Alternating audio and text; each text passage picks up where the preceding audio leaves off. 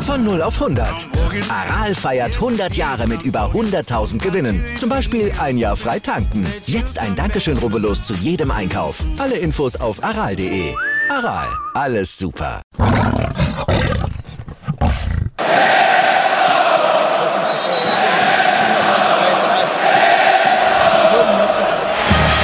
Radis Erben, der Löwen-Podcast. Bin ich, Radi bin ich König, alles andere stört mich wenig, was die anderen Leute sagen, ist mir gleich, gleich, gleich. Bin ich Radi, ja, ja, ja, bin ich König, ja, ja, ja, und das Spielfeld ist mein Königreich.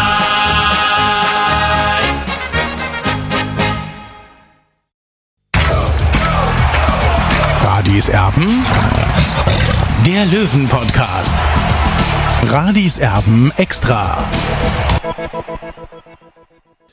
Radisam, der Löwen-Podcast. Hallo und herzlich willkommen. Schön, dass ihr dabei seid. Und ja, jetzt gibt es wieder äh, tatsächlich aus den letzten Tagen einiges zu besprechen rund um den TSV 1860. Der Olli ist auf äh, Deutschlands schönster Insel, auf Sylt. Äh, ich bin zu Hause und äh, ja, genau, ähm, dementsprechend äh, Urlaub gibt es dann nächste Woche bei mir. Da ist der Olli dann wieder da, geht dann auch langsam aber sicher das Training wieder los an der Grünwalder Straße. Ja, weit ist es nicht mehr weg.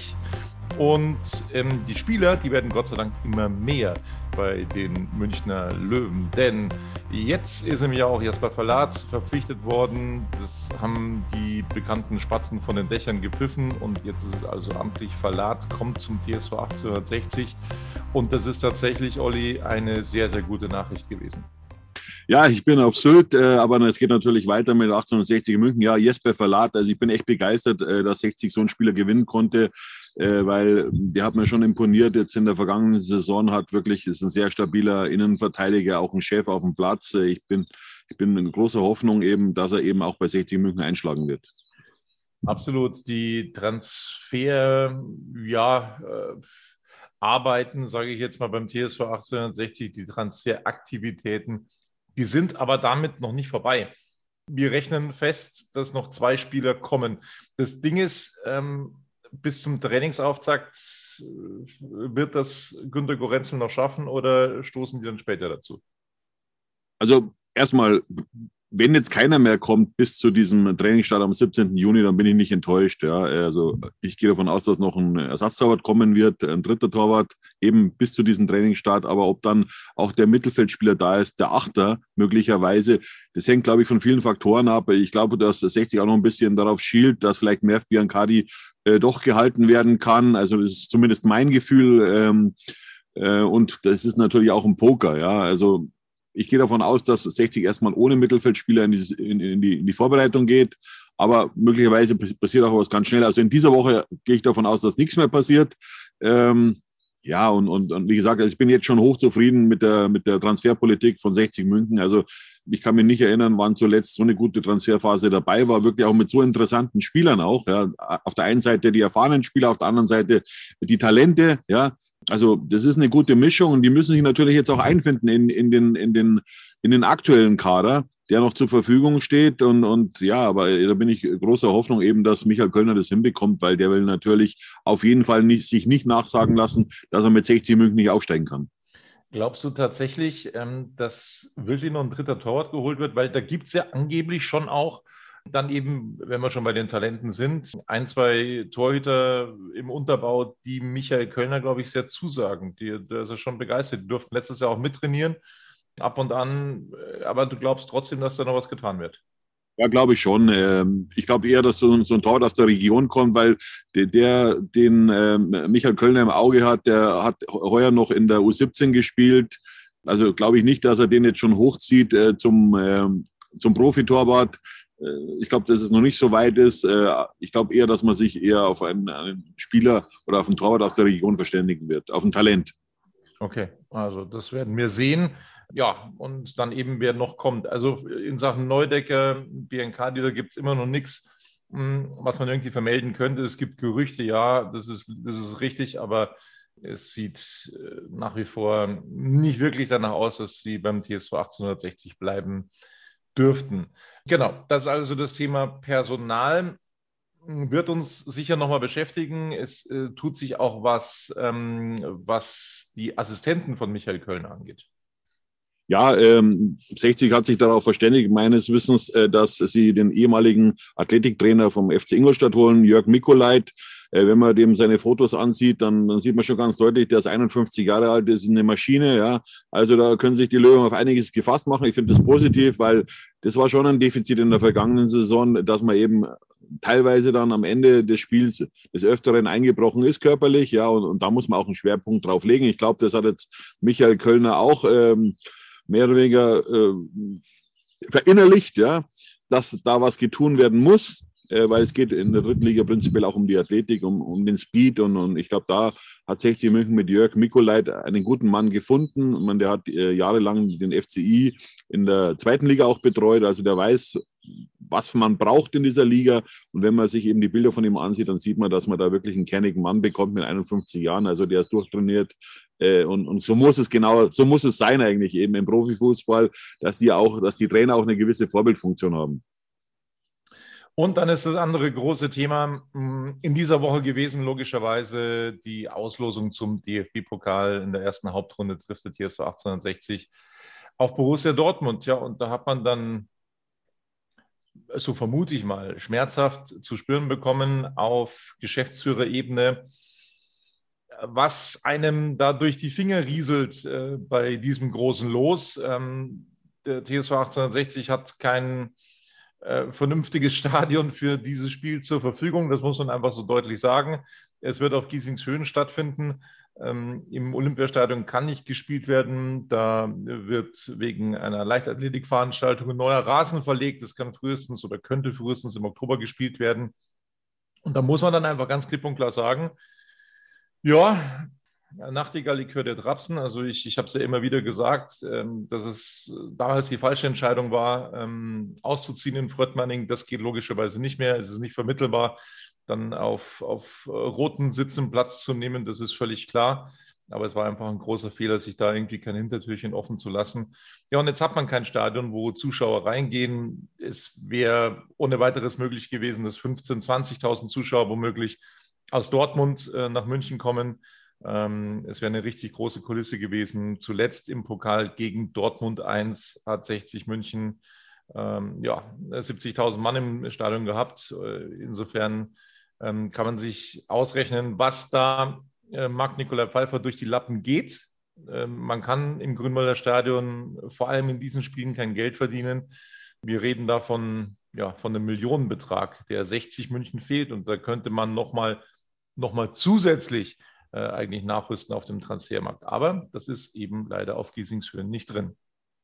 Ja, Tobi, die Vereinspolitik fällt jetzt eben den aktuellen Aktiven auf die Füße, muss man ganz klar sagen, weil man hat einfach nicht mit Weitsicht gedacht, ja, äh, was wieder kommen kann. Äh, vielleicht wollten sich diverse Herren eben in der, in der Regionalliga einnisten, in der dritten Liga. Und klar kommt es dann auch mal zu solchen Spielen wie gegen Borussia Dortmund. Und ja, da muss man jetzt kein Hellseher sein, da weiß man, äh, wie, wie gesagt, da würde man ein großes Stadion damit füllen können äh, mit diesem Spiel. Ja, und 60 München, nochmal, Freunde, man muss diesen Verein endlich perspektivisch aufstellen. Das heißt also, man braucht auch eine, eine Heimat. Ja, äh, ich habe jetzt ein bisschen schmunzeln müssen, als Robert Reisinger zuletzt gesagt hat, ja, äh, Michael Kölner wollte eine Perspektive, jetzt hat er eine, ja, aber ist nicht nur sportlich, sondern man muss ja auch an, an die Finanzen denken. Ja, und das ist ja das A und O im Verein. Und äh, das sollte ja auch Robert Reisinger als Unternehmensberater auch wissen. Ja, man muss Geld generieren können. Ja, und 60 kann eigentlich kein Geld generieren, so in dieser aktuellen Situation, ja, in dieser Konstellation.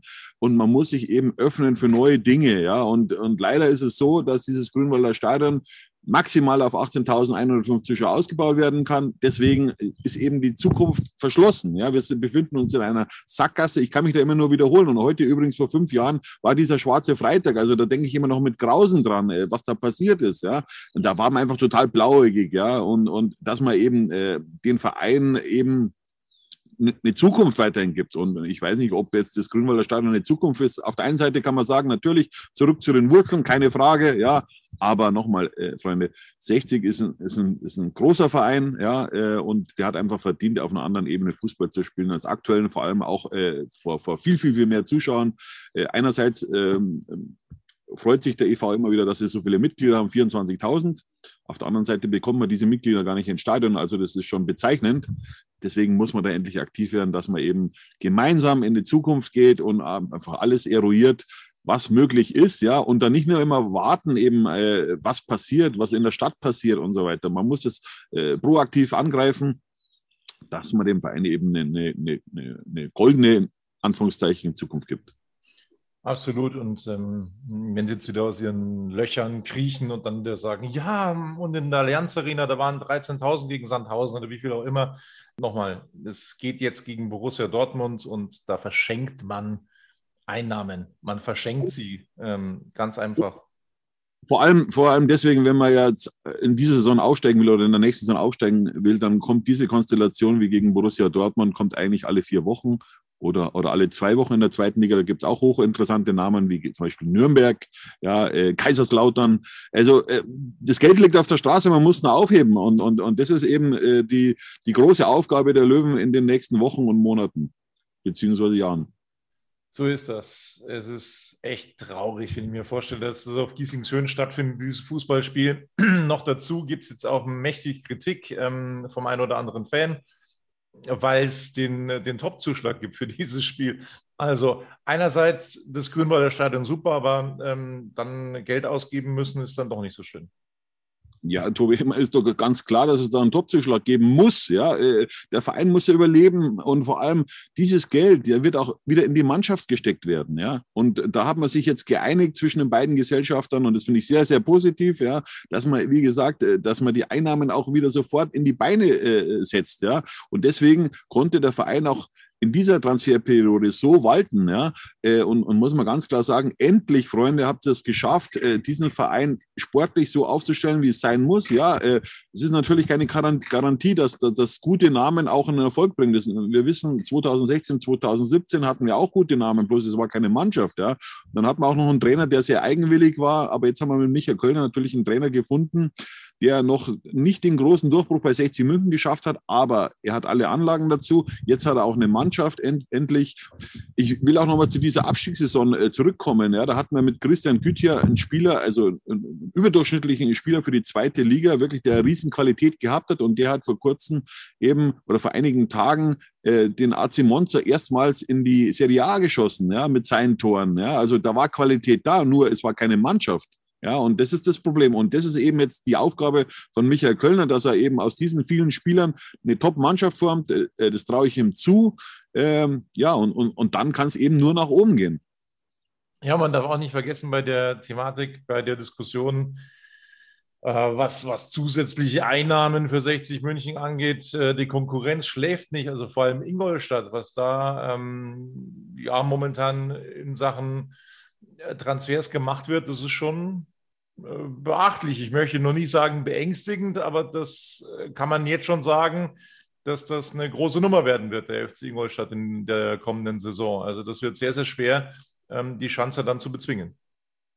Ja, Tobi, das weiß ich jetzt nicht. Sie haben ja auch viele Abgänge, das muss man jetzt auch mal sehen auf, auf der Ausgabenseite sozusagen haben sie auch viele Abgänge und haben schon einige interessante Spieler bekommen, jetzt unter anderem Pascal Testroth, den man ja auch noch von Dynamo Dresden erkennt. Der kam jetzt eben von, vom SV Sandhausen aus der zweiten Liga, hat zehn Saisontreffer gemacht. Also das ist schon mal eine Ansage, dass du einen Spieler aus der zweiten Liga loseist, der eben Stammspieler war und auch nicht so schlecht performt hat.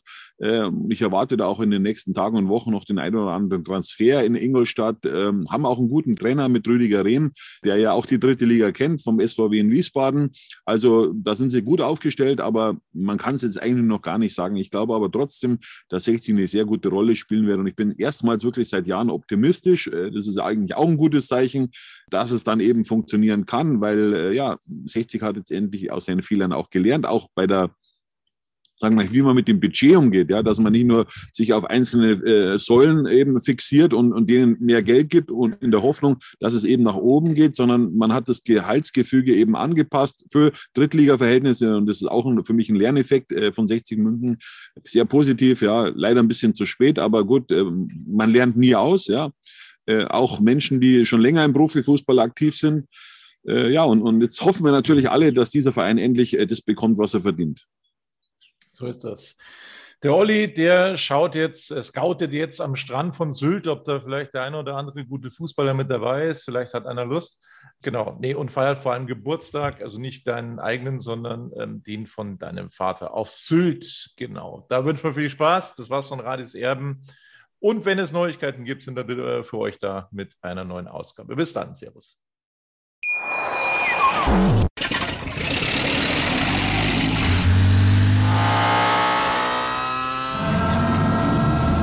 0 auf 100. Aral feiert 100 Jahre mit über 100.000 Gewinnen. Zum Beispiel ein Jahr frei tanken. Jetzt ein Dankeschön, rubbellos zu jedem Einkauf. Alle Infos auf aral.de. Aral, alles super.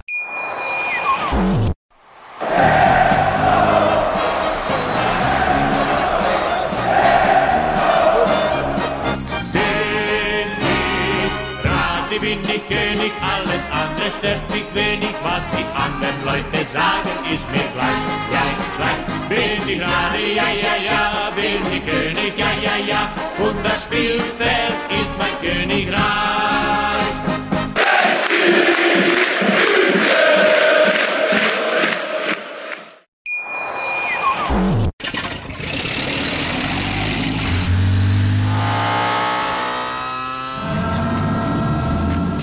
500. Aral feiert 100 Jahre mit über 100.000 Gewinnen. Zum Beispiel ein Jahr frei tanken. Jetzt ein Dankeschön, rubbellos zu jedem Einkauf. Alle Infos auf aral.de. Aral, alles super.